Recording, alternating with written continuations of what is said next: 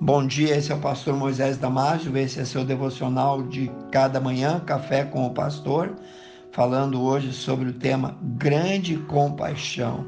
Em Mateus capítulo 9, 36, nós lemos, e Jesus, vendo as multidões, teve grande compaixão delas, porque estavam cansadas e desgarradas, como ovelhas que não têm pastor.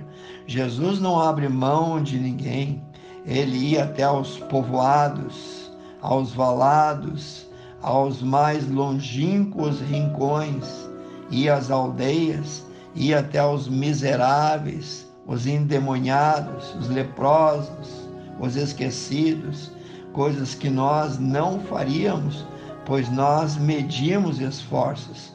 Mas Jesus olha diferente.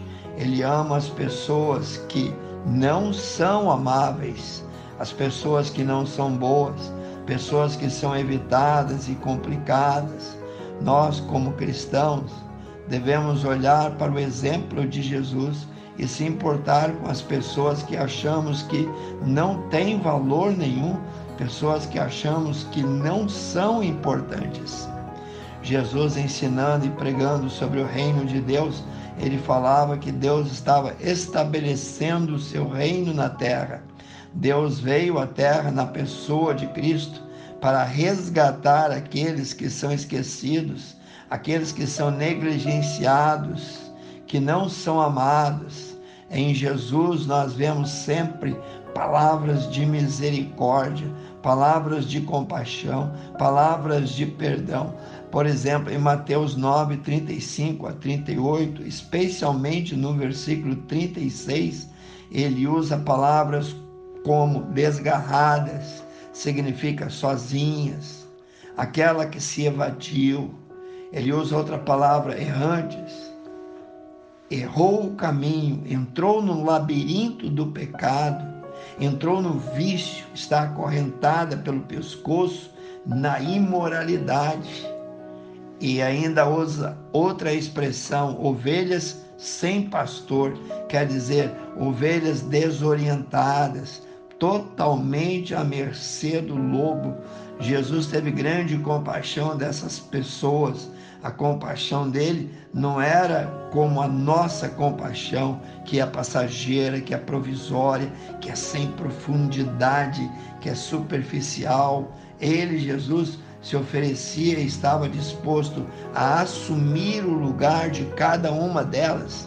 Ele disse: Vinde a mim, todos vós que estáis cansados, sobrecarregados, oprimidos, e eu, Jesus, eu vos aliviarei. Diz o versículo 36 que elas estavam desgarradas. Bom, são as pessoas hoje que estão longe do aprisco e que já não podem mais ouvir por causa da distância a voz do pastor. Algumas já foram pegas pelo ladrão que é o inimigo número um das nossas almas, e estão sendo levadas para serem devoradas vivas. Jesus viu também pessoas que por fora estavam sorrindo, mas por dentro estavam no poço sem fundo da depressão. Jesus viu demônios as segurando, elas não podiam reagir. Tem pessoas que são bombardeadas por pensamentos insanos, desejos psicopatas, que as deixam sem força para reagir.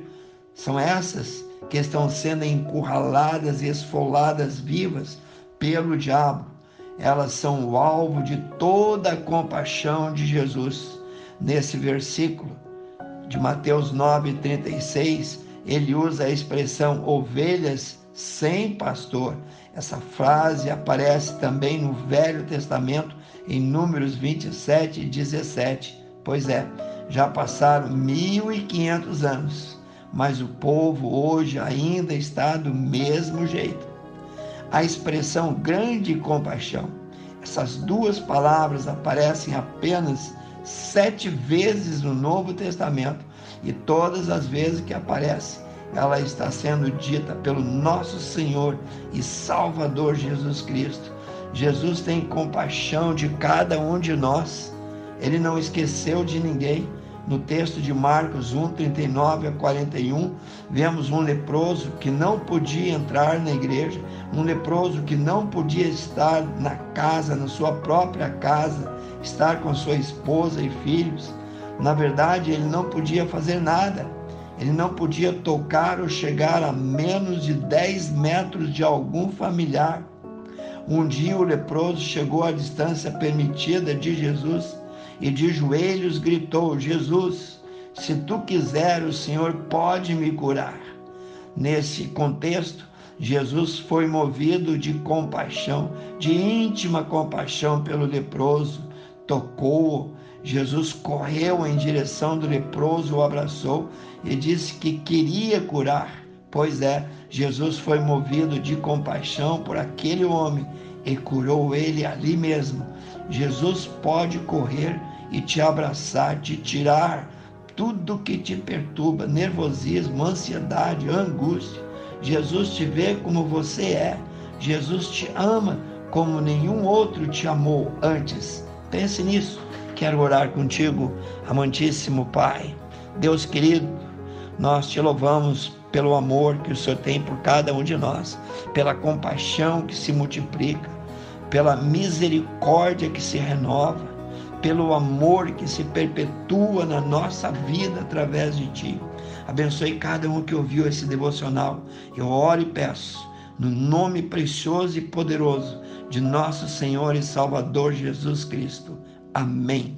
Se você gostou desse devocional, passe adiante. E eu te vejo no próximo Café com o Pastor.